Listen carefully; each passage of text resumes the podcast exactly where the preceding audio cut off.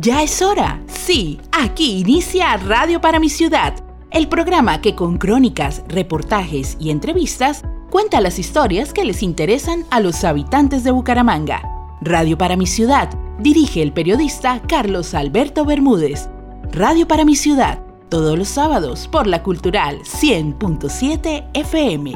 Bienvenidos.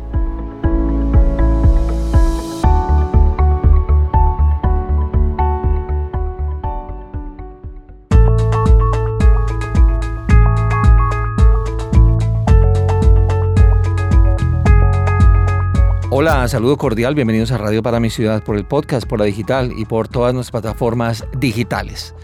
Hoy tocaremos un tema muy sensible para la comunidad, lo que tiene que ver con la población invidente, las personas en condición de eh, discapacidad pero visual. Eh, según el censo de 2018, en Colombia, en em, ese año, se contabilizaron 1.948.332 personas con discapacidad visual. Esto equivale al 4.1% de toda la población. Datos presentados por la Organización Mundial de la Salud revelaron también que para el año 2010 un poco más de 285 millones... Sigo ahí, sigo ahí. Datos presentados por la Organización Mundial de la Salud revelaron que para el año 2010 poco más de 285 millones de personas en todo el planeta presentaban algún grado de discapacidad visual, una cifra de la cual se desprende que 39 millones de personas padecían ceguera total. De acuerdo con el censo realizado en el año 2015 por el DANE y el Sistema Integral de Información de Protección Social, en Santander se detectó que hay 6.196 personas ciegas o baja visión o con baja visión irreversible. Esto quiere decir que pues es una población voluminosa, una población significativa que tiene derechos y tiene oportunidades. Vamos a escuchar inicialmente un tema musical que nos han pedido eh, nuestros amigos como es la canción, una canción de Ray Charles. Y ya regresamos para iniciar la charla, porque venimos con dos expertos en el tema de inclusión que nos van a dar su panorama de lo que pasa en Santander y en Colombia.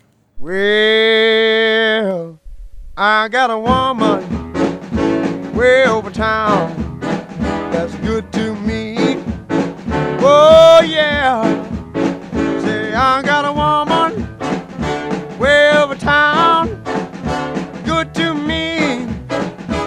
Oh, yeah. She give me money when I'm in need. Yeah, she's a kind of friend indeed. I got a woman way over town that's good to me. Oh, yeah. She says it early in the morning just for me. Oh yeah, she says loving early in the morning just for me.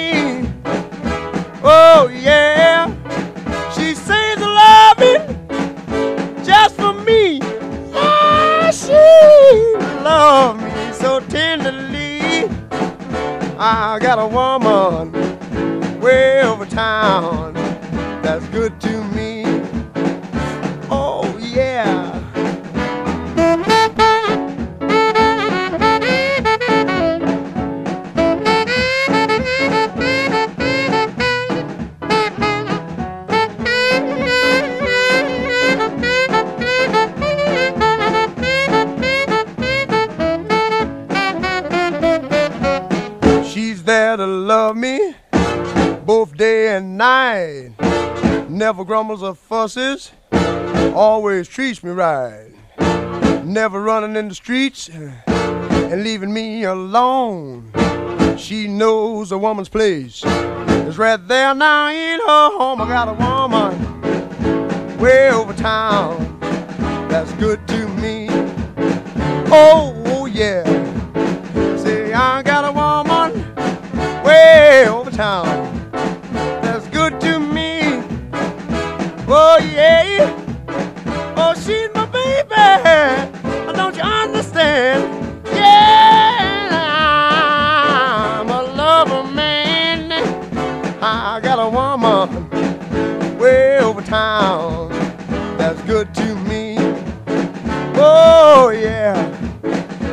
I don't know she's. She's she's. Oh oh yeah. Escuche todos los sábados Radio para mi ciudad por la Cultural 100.7 FM. Radio para mi ciudad, el programa en donde los hechos y las historias se cuentan a través de los géneros periodísticos. Dirige el periodista Carlos Alberto Bermúdez. Radio para mi ciudad, sábados de 7 a 8 de la mañana.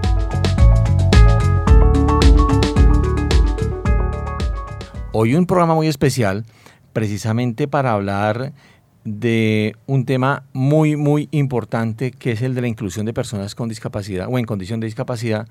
En esta oportunidad, pues vamos a hablar del eh, de, eh, tema de la visión, que tienen personas que tienen limitación en la visión.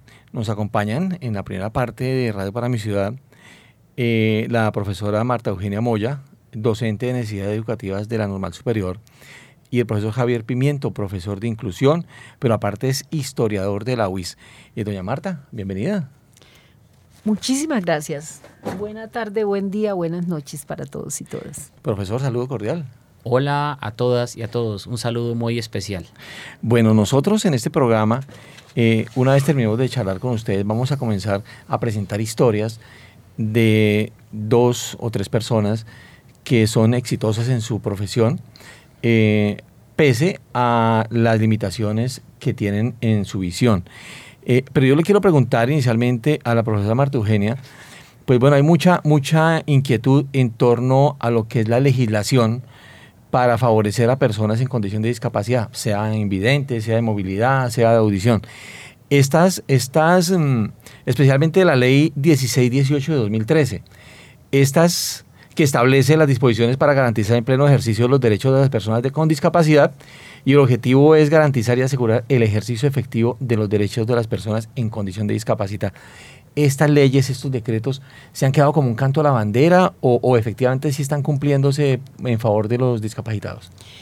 No podemos negar eh, que desde el ámbito normativo, ya sea a nivel internacional como nacional, pues tenemos un escenario, un panorama favorable en el sentido de reconocer a los seres humanos, todos sin excepción, como sujetos de derechos.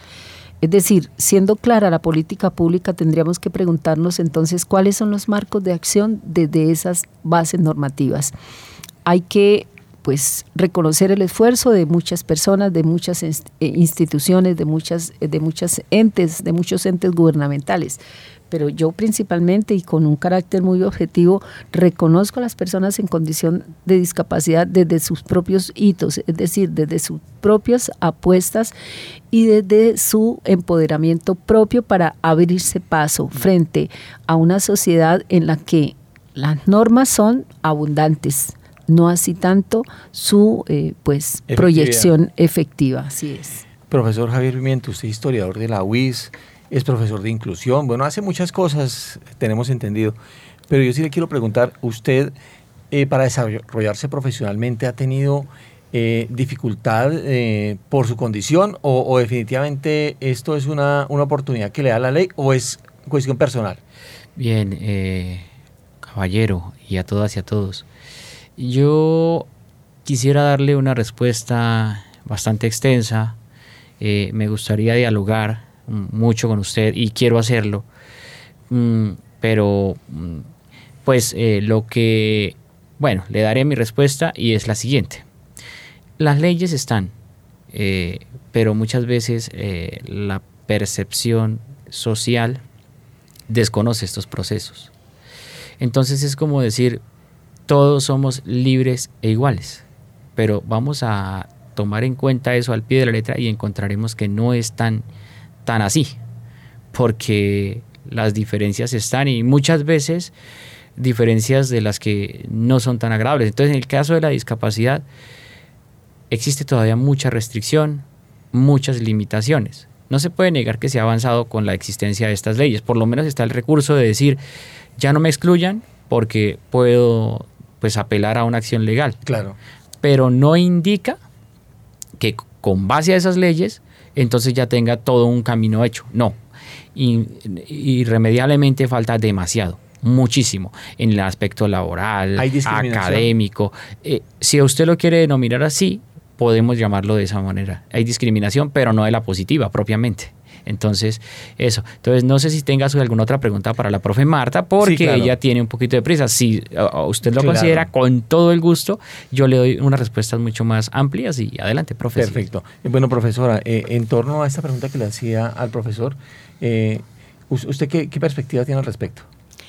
Mm, yo la comparto, la, perspectiva y el, énfasis que, el profesor Javier hace en su aspecto reflexivo. Y es así, miren, eh, no solamente en el ámbito de, la discapacidad, en muchas otras situaciones de la vida social vemos que la presencia de normas es, diríamos, suficiente, pero necesitamos hacer unas mejores y más concretas acciones sociales desde diferentes estamentos, ¿sí? Para que, por ejemplo, ese niño, desde mi ámbito pedagógico, ese niño que se forma, ese, ese joven que se educa, vaya teniendo él una proyección que de cara luego a abordar un, proceso de educación superior le permita entonces, desde, una, desde unas políticas muy claras, ir perfilándose profesionalmente, ir direccionando su proyecto de vida en torno también de él asumirse como un sujeto laboral. Entonces ahí nos falta mucho trabajo, es decir, en el proceso de formación de educación incluyente, ahí vamos, vamos dando pasos importantes, como dice el profesor Javier, pero en el ámbito laboral hay mucho por resolver. Eh, profesora, el, tema de la infraestructura, por ejemplo, muchas empresas dicen, ay, nosotros hicimos ascensores, nosotros hicimos rampas, nosotros pusimos lenguaje braille. ¿Es, ¿Esto es obligación o, o es sencillamente porque las empresas quieren o es una opción?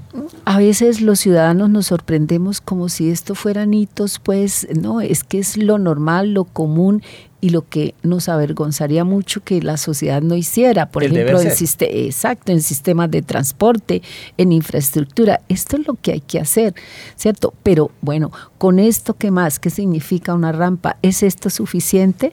¿Es un apoyo suficiente para resolver muchas barreras sociales que la persona en condición de discapacidad tiene? ¿Es suficiente colocar, por ejemplo, un rótulo, un aviso debajo de, eh, bueno, eh, en, en sistema por ejemplo, debajo de, un texto en español, es eh, en lengua de señas, ¿es esto suficiente o qué más? A, mí me inquieta mucho el panorama laboral de las poblaciones que tienen condición de discapacidad. Es todavía muy, muy excluyente la situación que ellos eh, pues mm, tienen que asumir cotidianamente.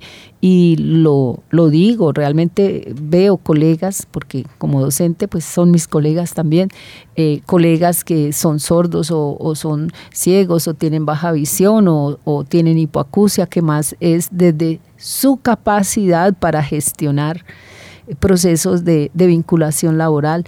Es decir, aquí tenemos que movilizarnos desde distintos sectores, no solamente el sector educativo hay una política pública que definitivamente no funciona.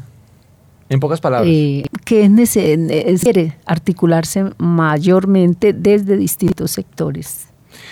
O sea, tenemos que dialogar más, porque no podemos asumir procesos solamente al interior del sistema educativo. Es decir, formamos, educamos a poblaciones, niños, jóvenes, adultos en condición de discapacidad, pero ellos son sujetos laborales también. Profesor, ¿usted qué opinión tiene al respecto? Bien, Realmente es algo muy en el sentido que lo expresa la profe Marta.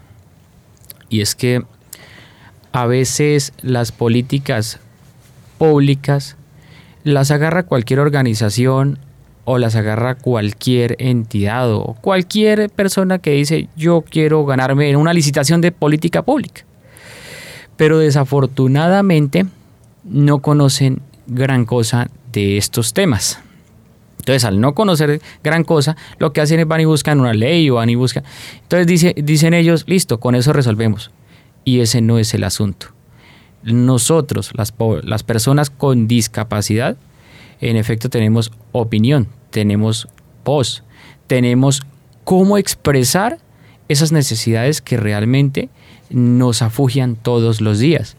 Entonces, para, para ir eh, digamos, dándole respuesta un poquito también a las preguntas que usted le hacía a la profe Marta, o para ir de alguna manera empalmando, eh, usted le preguntaba, bueno, ¿una rampa sí es suficiente, una estructura? Mire, a veces se hacen rampas, y se hacen rampas tan empinadas que incluso la persona que va caminando puede resbalar y caer. Ahora supónganse ustedes las personas que van en silla de ruedas. ¿sí? Hay, hay mm,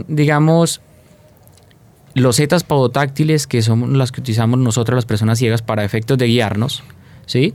O sea, son los resaltos que salen en los andenes que están completamente inestables, que están eh, casi que al lado de un árbol y entonces va uno caminando y ¡prum! se rayó la cara con un gajo de esos que sobresalen. Se le llaman gajos, como le quieran llamar. O arbolitos que, ramificaciones, es la palabra precisa. Entonces uno va caminando y se raya la cara con eso. Entonces, esos, digamos, Existen voluntades, pero más voluntades por temas de licitaciones, por temas de coger un, recurso, que incluso de apropiarse de un proceso, de un asunto que demanda de tiempo, que demanda de estudio. Hemos hecho ese ejercicio acá con algunas universidades que supuestamente son las, bueno, no supuestamente, sino las llamadas a abanderar estos procesos, porque allí es donde están los profesionales del futuro. Entonces, hemos intentado hacer ese ejercicio, ¿sí? Y digo hemos porque he estado participando, ¿sí? Desde los del consultorio jurídico, desde las partes de las ingenierías, desde las arquitecturas. Ese es, digamos, mi respuesta. Exactamente. Eh. Política pública, hay muchas realmente, pero que vayamos a decir que sean completamente aterrizadas, acertadas, que tengan el efecto correcto, el más apropiado, francamente dejan muchísimo que desear. En Bucaramanga han venido haciendo un proceso muy interesante. Eh, y esto vale la pena hacer el comentario acá, de la mano de la Red Santanderiana de Personas con Discapacidad. Ellos han venido haciendo un ejercicio y hemos estado aquí, eh, cuando antes de la pandemia nos reuníamos y hablábamos y por ahí nos reunimos a ratos también por, por las virtualidades estas que quedaron, los enlaces y estas cosas, ¿sí? las plataformas, y hacemos el ejercicio. Pero quiero exaltar que como política pública ellos han funcionado y les ha ido muy bien, porque han sido persistentes, porque han luchado. No, es porque haya habido una voluntad, venga, sí, queridos y queridas amigas con discapacidad, yo les ayudo, no. Ha sido una lucha, pero una lucha denodada, abrazo partido, es decir, estando acá, estando allá, haciendo reuniones de comité. Realmente hay muchas cosas que hablar, así que si usted quiere preguntar, pregúnteme don Carlos Bermúdez, que con todo el gusto, señor. Perfecto, ya vamos a ahorita a escuchar más historias. Profesora, eh, ¿Usted cree que en este momento, eh, lo que decía el profesor, el tema del afán por una licitación, el, afán por, por, ah, digámoslo así, por la corrupción, pues ha, permitido es que los dineros que están en el ámbito nacional y, todos los, ámbitos, pues definitivamente se, pierden esto y no se utiliza para lo que tiene que utilizarse, que es el beneficio de las personas en condición de discapacidad? Yo sí considero que, que falta mucho de gestión. Y una gestión que esté permeada por procesos como, como se plantea acá, eh, alejados y totalmente blindados en contra de la corrupción. Entonces, ¿a dónde están los recursos? Es decir, es que es, es impensable pensar que un sujeto laboral, es decir, una persona que tiene derecho a tener un trabajo digno, tenga que, en, en condición de discapacidad auditiva o visual, ¿cierto? El trabajo, eh, pues, que constituye una labor digna no deshonra a nadie. Pero en una época se pensaba, por ejemplo, que la población en condición de discapacidad auditiva solamente podía laborar en salones de belleza lavando cabellos. Eso no demerita a nadie. O pegando una suela de zapato, pero la pregunta es, ¿es socialmente sostenible desde el punto de vista ético, legal, de dignidad humana sostenible que se piense que una persona que tiene potenciales, porque nuestros hermanos en condición de discapacidad hay potenciales, pero que no conocemos, que tienen ellos y entonces tenga que estar como sujeto laboral que construye proyecto de vida también, que tiene derecho y que tiene anhelo de, por ejemplo, constituir una familia que tenga a través de unas actividades que no le representan a él, tener garantizado su seguridad social, pasar toda la vida, o sea, un joven, un adulto, yo creo que esto es, hay, hay que repensarlo, hay que reflexionarlo y como sociedad tenemos que entrar en unos diálogos, pero a ver, no tanto diálogo infructuoso y estéril, es más acciones concretas y de sostenibilidad, porque a veces también pasa eso. Hay iniciativas, ¿cierto?, que por cumplir con planes de gobierno, no de Estado, aquí hay que hacer políticas de Estado, no, no, no normas, al, digamos, al, al, al contexto de, de un de, un de unos gobernantes, sino normas de Estado que garanticen y que blinden y que den sostenibilidad a unos procesos de inclusión laboral para nuestras poblaciones en condición de discapacidad. Mire, y es que tenemos, eh, de hecho lo han demostrado, tenemos, vea, una historiadora aquí al frente, tenemos abogados, tenemos colegas, tenemos colegas amigos periodistas, eh, bueno, cantantes, artistas, eh, el potencial es inmenso. Y, como usted dice, eh, pues van a buscar trabajo y los mandan a, lavar el pelo, a, a, contestar el teléfono, a hacer cosas que no, no demerita nada, por supuesto, pero que está afectando sus, sus condiciones. Yo quiero pues despedirlos a ustedes ya, porque vamos a colocar las historias de las personas que nos acompañan. Eh, profesor, Carlos. un mensaje final para, para todos los que están escuchando esta radio para mi ciudad. Claro, Carlos, eh, realmente eh, nos quedamos muy cortos, pero yo sí quiero enfatizar en lo siguiente. Este proceso que se ha logrado o esto que se ha conseguido a través de los procesos ha sido con lucha, con mucha testarudez, si se me permite la palabra, necedad.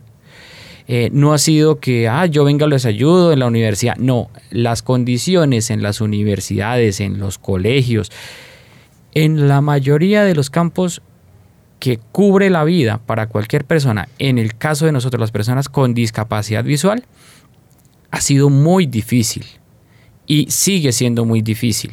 Entonces, yo sí valoro que la gente cuente su historia, que digan que han sido exitosos, pero que también hayan sido capaces de reconocer que fue gracias a su trabajo, gracias a su lucha, gracias a su necedad, a su terquedad. Insistir, persistir y no dejar de insistir. seguro, seguro. Y, y, que muchas veces las condiciones fueron tan adversas que uno pese a todas esas adversidades, porque las condiciones adversas se ven desde la parte de infraestructura, desde la parte de, eh, digamos, comunicación, demás y demás, pero desde unas condiciones más horribles que son las actitudinales, con todo y eso, lo pudimos lograr, incluso con la falta de credibilidad de muchos de los nuestros cercanos. Entonces yo sí le, digo a los oyentes es la vida de una persona con discapacidad para nada es dulce.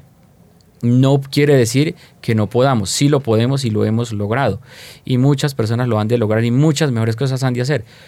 Pero esto es de mucho trabajo y me disculparás, don Carlos, pero tenía que expresarlo porque las historias son maravillosas, son maravillosas, pero también hay que contar la realidad. Y la realidad es que nos ha tocado muy duro. Y que hoy día la, la población con discapacidad eh, a pesar de haber tanta ley y a pesar de haber tanta política pública y a pesar de haber unos comités a nivel departamental, nacional, local, a pesar de tener tantas cosas, todavía tiene demasiado abandono, muchísimo abandono. Es mucha la población con discapacidad que no tiene trabajo y al no tener trabajo, pues ustedes entenderán o se imaginarán, queridos oyentes y queridas oyentes, que se derivan muchas problemáticas. Entonces, no se les haga raro que vayan a encontrar a una persona en calle por allá pidiendo y para nada se justifica. De ninguna manera.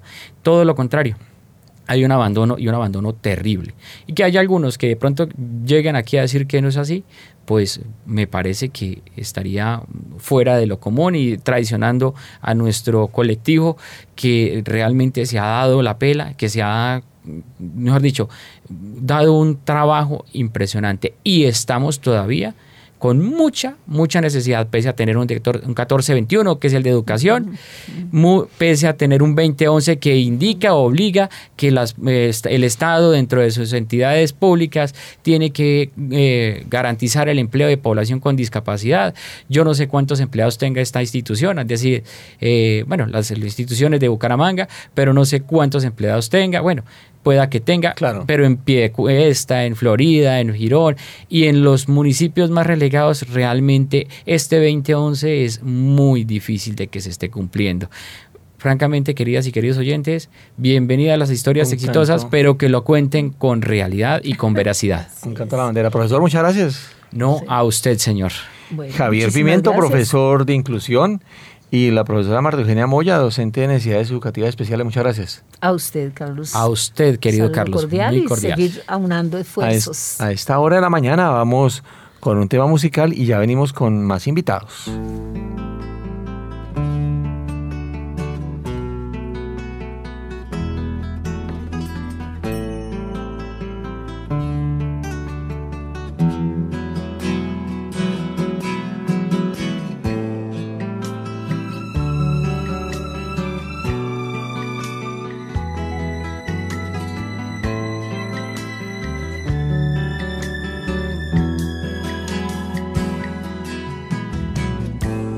Hay sombra que me cubra y el fuego que me alumbra, tú lo encendiste por siempre y aprendí a querer.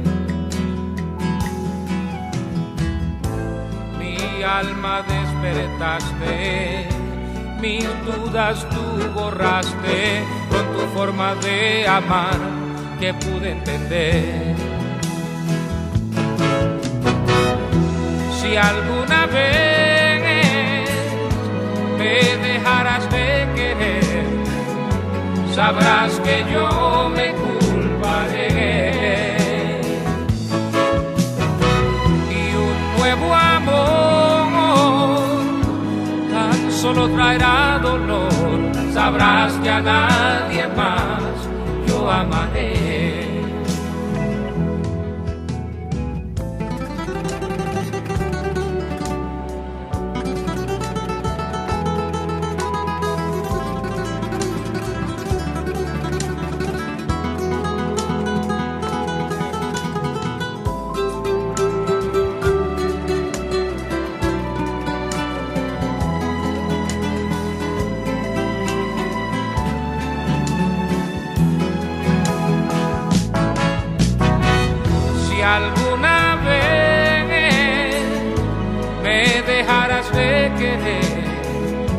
Sabrás que yo me culparé.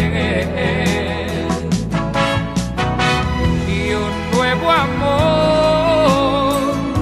tan solo traerá dolor, sabrás que a nadie más yo amaré. No hay sombra que me cubra y el fuego que me alumbra. Tú lo encendiste por siempre y aprendí a querer, a querer, a soñar y a vivir. Oye, mira, si tú me alumbraste el camino, con tu amor encontré mi destino y yo soy muy feliz con tu amor, con tu amor, con tu amor. Oye, mira, por ti volví a la vida y por ti yo curé mis heridas. Renació mi ilusión con tu amor, con tu amor. Sin ti yo no puedo vivir porque tú me has hecho reír. Tú me has hecho feliz con tu amor, con tu amor. Oh, yeah. No hay sombra que me cubra el fuego que me alumbra, tú lo encendiste por siempre y aprendí a querer, a querer. yeah.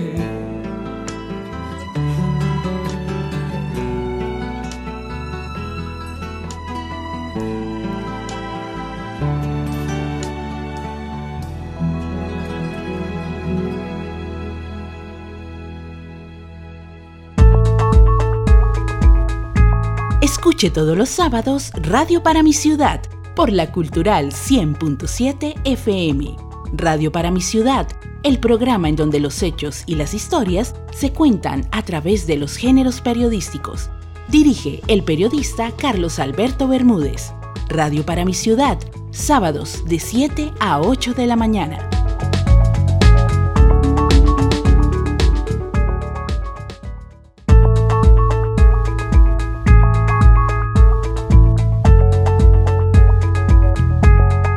Marixa Vargas es comunicadora social de la Universidad Autónoma de Bucaramanga. ha transitado por varios medios de comunicación de la ciudad y hoy se dedica a la docencia en una institución pública. En esta emisión de Radio para mi ciudad nos va a narrar cómo desde niña, por un descuido de su madre, perdió la visión por un ojo y a los 13 perdió totalmente la vista. Y esto no ha sido impedimento para que haya salido adelante. Yo nací con una catarata congénita, pero por azares de la vida y las mamás pues poco se dan cuenta. Eh, yo eh, no meses, pero yo no me volteaba, no daba vías de, buen desarrollo. Eh, un médico, bueno, y regañó a mi mamá, como se le ocurría, que yo tenía un problema de cataratas que yo no veía y no me podía desarrollar. Cuando tenía dos años me hicieron una intervención quirúrgica pero por accidentes de la vida uno de, niño se mueve mucho, de pronto no era el momento para la intervención, eh, desgarré el vendaje de la vista derecha, yo por esa vista no vi nunca, me quedó un remanente visual no tan grande, el cual lo tuve hasta los 13 años, entre 13 y 14 años me dio glaucoma y perdí la visión por completo.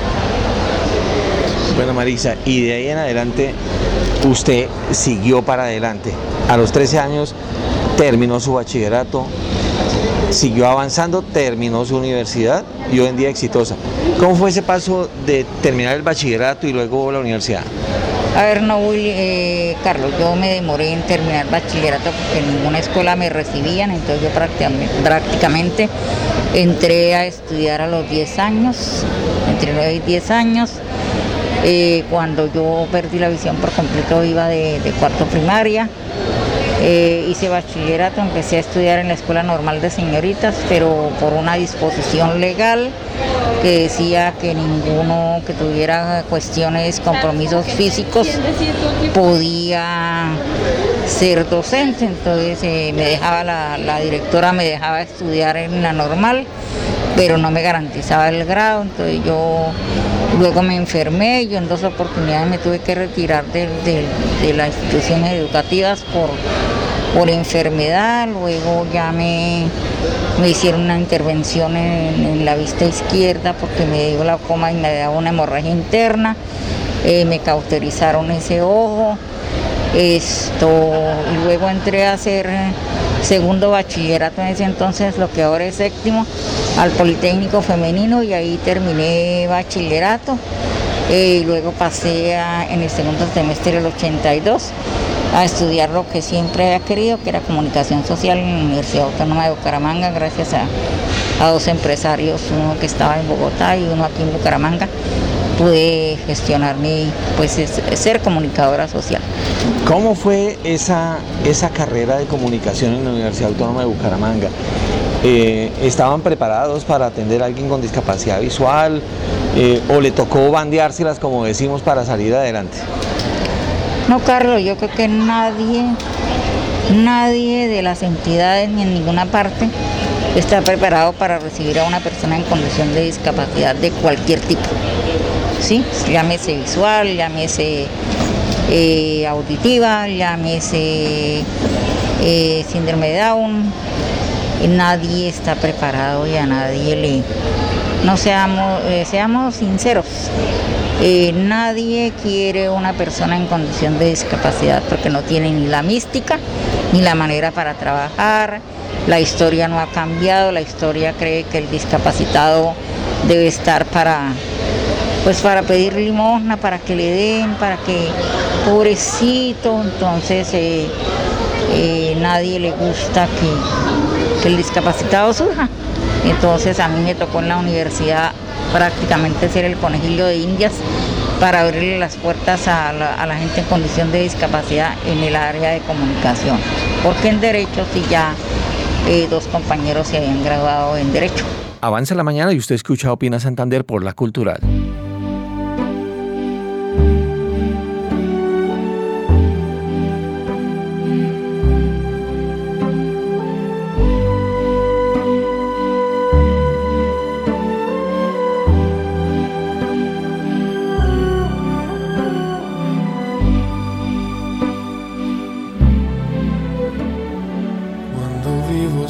Sueño un horizonte falto de palabras. En la sombra y entre luces todo es negro para mi mirada. Si tú no estás junto a mí, aquí tú en tu mundo, separado del mío por un abismo. Oye, llámame, yo volaré a tu mundo lejano. Por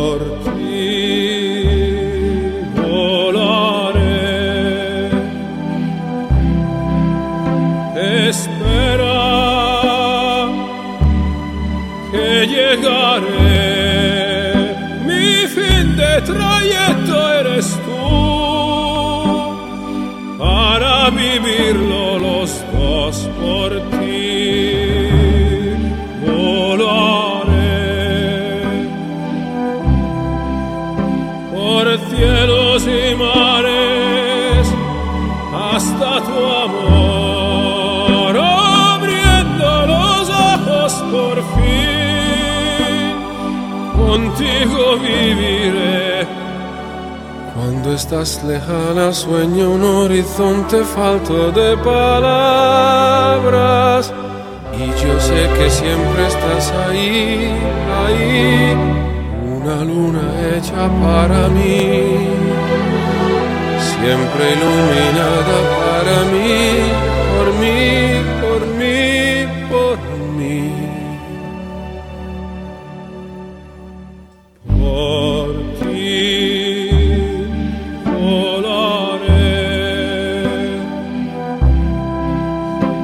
Espera que llegaré. Mi fin de trayecto eres tú. Contigo yo viviré por ti.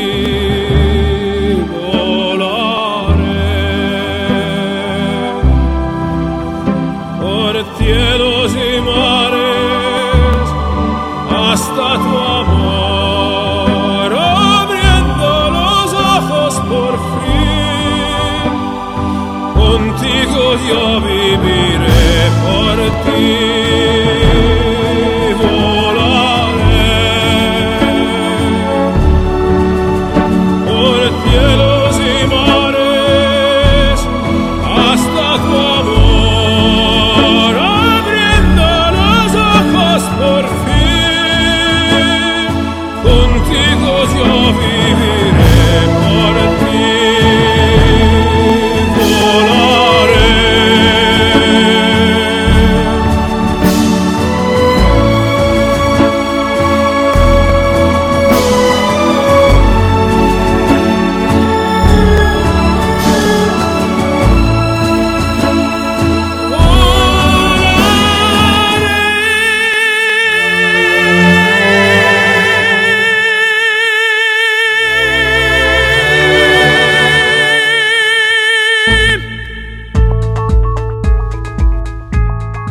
Todos los sábados Radio para mi ciudad por la Cultural 100.7 FM.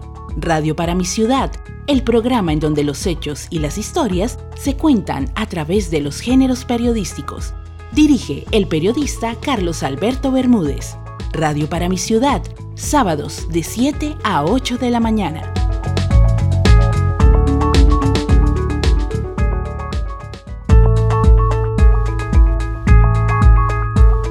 Estudió comunicación. Algunas materias le dieron guerra. En un medio no le permitieron hacer la práctica y aún así logró graduarse y ejercer como comunicadora social periodista. Hoy es profesora de una institución pública llamada Portugal, en Lebrija. Montó una emisora escolar y allí enseña a los estudiantes de bachillerato a hacer radio. La materia que más me dio guerra, lamentablemente, tengo que decir que audiovisuales.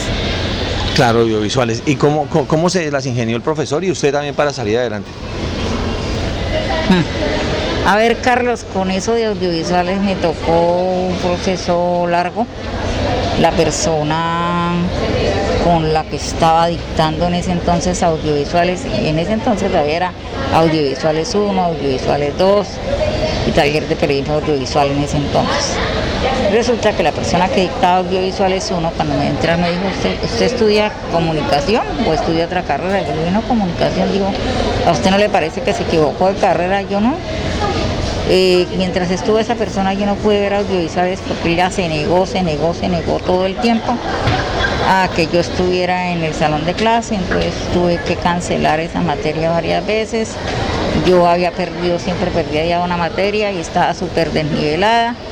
Entonces, eh, hasta que llegó un profesor eh, caleño o alcaucano, bueno, eh, y me dijo, hola, ¿usted qué es lo que estudia aquí? Entonces yo le dije comunicación, entonces me dijo que qué estaba haciendo, que, que semestre iba, que que de pronto a él ya le habían dicho, no sé, entonces yo le, yo le dije que, que no, me, no, no, podía avanzar, que ya tenía que cancelar varias veces audiovisuales por, porque la persona dijo, no, pero ¿cómo así que solamente audiovisual no es tomar fotos? Usted puede sugerir, usted puede...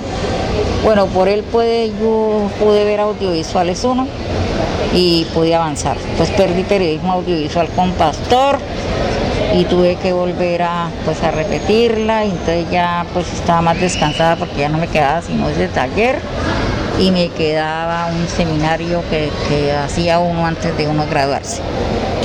¿Sí? Y, la, práctica, sí. Y la práctica, pero entonces ya, ya estaba más descansada, entonces ya solo me estaba pendiente de lo, de lo que de lo que me restaba hacer, que era ese seminario, era el taller y, y una especie de proyecto de grado que lo hice con, con la parte sensorial. Bueno, Marisa, llega usted a la vida profesional y nosotros la escuchamos en radio, eh, la vimos eh, en, en el Instituto de Cultura, ahora la vemos como docente. ¿Cómo ha sido su vida profesional siendo eh, pues una comunicadora social, pero con la discapacidad de la visión? Bueno, Carlos, la gente me decía, ay, mire que el comunicador eh, tiene que hacer muchas cosas, tiene que desplazarse, tiene que, que hacer cosas, mire, mejor trabaje en medio escrito, entonces no, no pudiendo trabajar en medio escrito, eh, hasta para hacer la práctica me costó trabajo. Pilar Morales me dejó hacer la práctica con ellos en un programa que se llamaba El Currinche eh, el director de ese entonces de, ese programa se había ido para Bogotá. Pastor.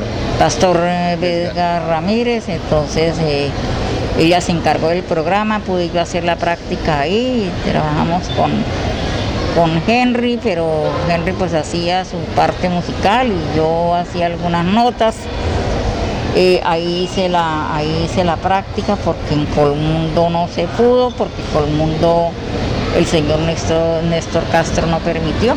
Me fui y yo dije, bueno, yo en algún lado tengo que hacer la práctica. Claro. Entonces Pilar me, llamó y me dijo, no, yo le colaboro, Marixa, entonces eh, eh, me colaboró. María del Pilar pues con sus cosas, como todo, entonces, pero, pero es una persona que pues colabora cuando, cuando se le solicita. Entonces ahí hice la, hice la práctica y la vida profesional no ha sido tan, tan fácil, Carlos. Eh, yo he trabajado en radio de manera independiente, entonces hay que luchar la pauta porque hay que pagarle al medio y que le quede a uno. Entonces, esto no me quedaba casi, yo trabajaba con una persona y ahí pues había que pagarle.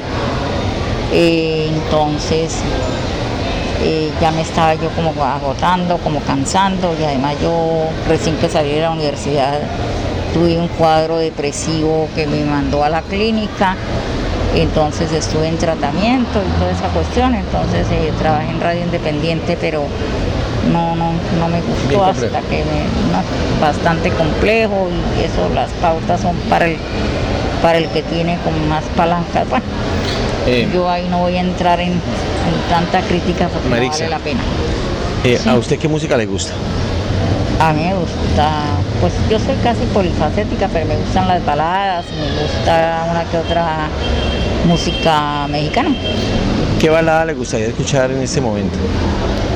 Esto, qué balada. ¿O de qué artista?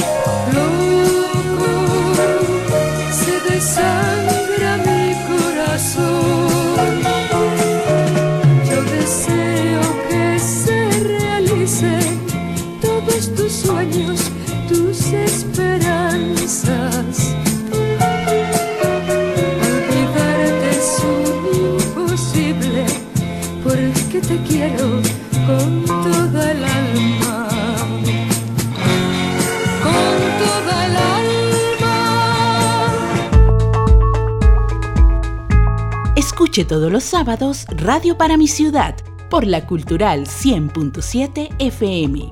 Radio para mi ciudad, el programa en donde los hechos y las historias se cuentan a través de los géneros periodísticos. Dirige el periodista Carlos Alberto Bermúdez.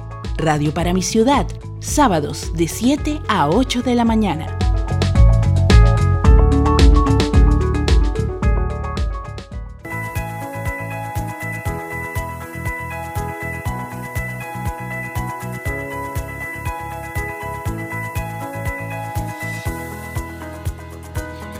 A esta hora en Radio para mi ciudad, una invitada, Erika Tatiana Sarmiento, tallerista, promotora de la lectura con lenguaje braille. Ella es persona con discapacidad visual y desde hace varios años trabaja en la promoción precisamente de este tipo de lectura. Erika Tatiana, bienvenida a Radio para mi ciudad. Muchas gracias por la invitación. Me encanta tenerla aquí. Igualmente. Bueno, ¿quién es Erika Tatiana? Bueno, eh, Erika Tatiana es una mujer de 31 años actualmente, persona con discapacidad visual hace 10 años, eh, a raíz de una enfermedad que se llama retinosis pigmentaria. Y pues trabajo hace nueve años aquí en el Instituto Municipal de Cultura y Turismo en la Biblioteca Gabriel Turbay, en todo lo que tiene que ver con fomento, promoción de la lectura y escritura en la población con discapacidad visual de la ciudad de Bucaramanga. Bueno, eh, bueno, yo no tenía ni idea del tema de, de su condición. Eh, ¿Desde cuándo? Es decir, usted perfectamente tuvo la visión hasta los 20, 22 años. Hasta los 20 años tuve la visión, sí. ¿Y de ahí qué pasó? Eh, bueno, lo que pasa es que cuando yo nací, nací con una enfermedad genética que se llama retinosis. Eh, aparte de eso, pues se me sumaron dos más, enfermedades ópticas, que es Stargardt y distrofia macular viteliforme de Best. Y desde los seis años empecé pues con la disminución visual paulatinamente hasta los 15 que fue que me realizaron exámenes especializados con un retinólogo donde pues se dieron cuenta realmente de la enfermedad que tenía. De los 15 a los 20 eh, se fue disminuyendo muchísimo más la visión y ya a los 20 ya estaba totalmente invidente. Bueno, ¿y cómo fue ese momento de, de ver todo a comenzarlo a ver pero de otra manera, con otros sentidos? Pues al principio no digo que fue que es súper super chévere, no, sino pues sí fue un poco duro, pero eh, en compañía pues primeramente del creador, eso se puede superar y pues uno se acostumbra eh, a caminar en tinieblas, como dice uno, en oscuras. Eh, obviamente pues con la, el apoyo de la familia y pues de uno mismo con el, la aceptación y pues con el querer salir adelante, ¿no? Entonces quedé invidente y me fui a rehabilitar al centro de Cúcuta. Allá le enseñan a uno pues a cómo caminar con el bastón, a aprender el, sistema braille, cómo manejar herramientas tiflotécnicas con lectores de pantalla, habilidades de la vida diaria, terapia ocupacional, bueno, entre otras áreas que pues uno aprende en ese caminar de la rehabilitación. Luego de esto llegué aquí a Bucaramanga y pues me encontré aquí con la vacante del instituto y pasé la hoja de vida y desde ese momento pues estoy aquí con el proceso de la lectura y la escritura. Erika Tatiana, podríamos decir que de pronto usted tiene una ventaja sobre las personas que han nacido sin, sin visión. Usted tiene un concepto de los colores, tiene un concepto de, de lo que es un carro, lo que es el cielo. Y mientras que los que nacieron solamente tienen que eh, pues dejarlo a su imaginación. Pues pienso yo, en opinión personal, eh, creo que pues las dos partes tienen ventaja. ¿Por qué? Porque los ciegos de nacimiento tienen una condición que se llama áptica, que ellos tienen mucho más percepción por ecolocación y pues por eh, percepción eh, por el tacto y por la piel, sienten las cosas con energía. Y pues nosotros sí tenemos una ventaja de que ustedes nos pueden describir un cuadro, decir este es el rojo y uno más o menos se acuerda. Ahorita, hoy en día, ya que ya tengo nueve años de estar invidente, a mí ya se me está olvidando escribir en tinta, ¿cierto? O sea, es un proceso de que ya uno se, se imagina son los puntos del braille. Entonces es como un proceso cognitivo eh, de programación, pero las dos, eh, las dos situaciones se puede eh, salir adelante de igual manera. Erika Tatiana, el, el tema del éxito. tenemos experiencias y en este programa precisamente las vamos a mostrar de que cualquier tipo de discapacidad, en esta ocasión es el especial es de, las personas con capacidad de visión eh, limitada o que no tienen visión, eh, tienen éxito en muchas eh, carreras que incluso son afines con personas que tienen todos sus sentidos activos. sí, pues yo empecé a estudiar ya siendo invidente en la universidad. Yo soy licenciada en educación con énfasis en ciencias naturales y educación ambiental y actualmente estoy estudiando otra carrera que es psicología. Entonces eh, no es una barrera, no es imposible si uno se lo propone pues poder eh, realizarse como profesional y además pues también como un trabajador eh, como cualquier otra persona. Bueno, ¿cómo, cómo ha sido ese trabajo de, de enseñar a escribir y a leer braille? tuvo que aprender obviamente y luego comenzarlo a transmitir a los que tienen esta limitación. Ha sido una experiencia muy bonita eh, porque pues eh, aquí en el instituto han pasado personas con o sin discapacidad. Es decir, los talleres que yo brindo a los usuarios eh, también son personas convencionales, ¿cierto? Entonces las personas convencionales se, llevan de pronto un tema de sensibilización ante la discapacidad y la empiezan a mirar de otra forma, más no una limitante, sino una oportunidad de ver las cosas diferentes. Y pues las personas a las que les he enseñado el braille pues ha sido algo motivante, eh, porque pues eh, también tienen la misma discapacidad que tengo, que tengo yo. Y eh, sentir esa satisfacción personal de que uno ayuda a los propios, de, a los pares, como quien dice, de la discapacidad, eh, es muy satisfactorio realmente como persona. Bueno, ¿cómo, cómo ha sido esa, esa parte de la enseñanza? ¿Es muy complicado enseñar o es muy complicado el lenguaje o definitivamente después de que uno le coge la práctica pues fluye? Eh, no es las personas, no es uno, sino es uno saber eh, la didáctica, tener los instrumentos necesarios, porque pues todas las personas no tienen un proceso cognitivo de aprendizaje igual, ¿cierto? Tienen un proceso uno más rápido, otros más lentos. Entonces eh, lo que yo hago es como adaptarle a cada uno, dependiendo del diagnóstico o la valoración que yo les hago, realizar como el taller más personalizado, obviamente para las personas con discapacidad visual ya para las personas convencionales pues sí ya es algo estandarizado, por lo que pues ellos tienen apoyo visual de diapositivas y pues el apoyo ya más que todo visual, ¿cierto? En cambio las personas con discapacidad pues yo les hago eh, eh, algunos instrumentos diferentes y actividades diferentes que le facilitan el aprendizaje tanto de la lectura y la escritura para niños, adultos y jóvenes con discapacidad visual. Erika Tatiana, eh, el tema del lenguaje braille es, uno pensaría, pues la verdad yo no he tenido el acercamiento, que es la forma de las letras en punticos, pero realmente no es así, es, es un poco más, eh, más sofisticado.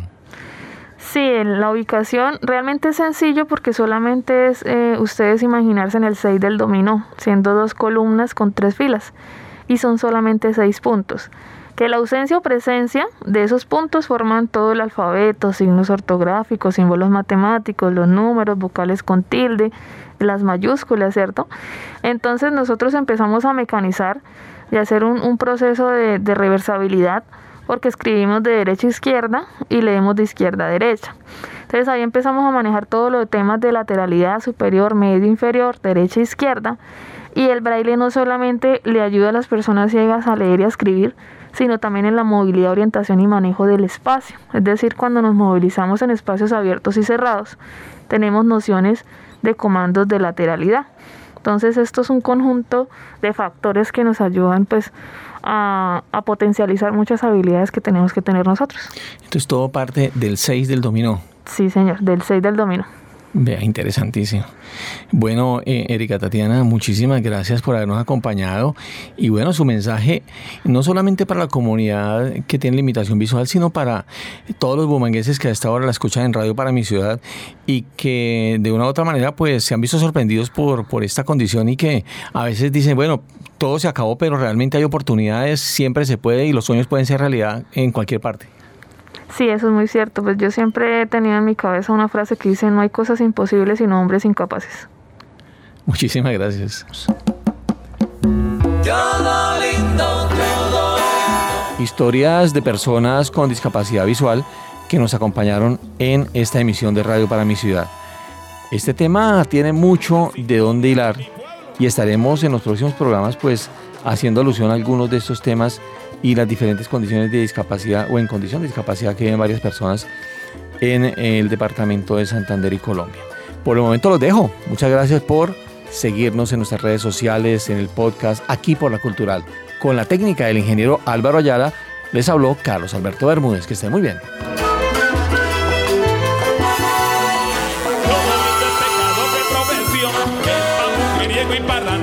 región.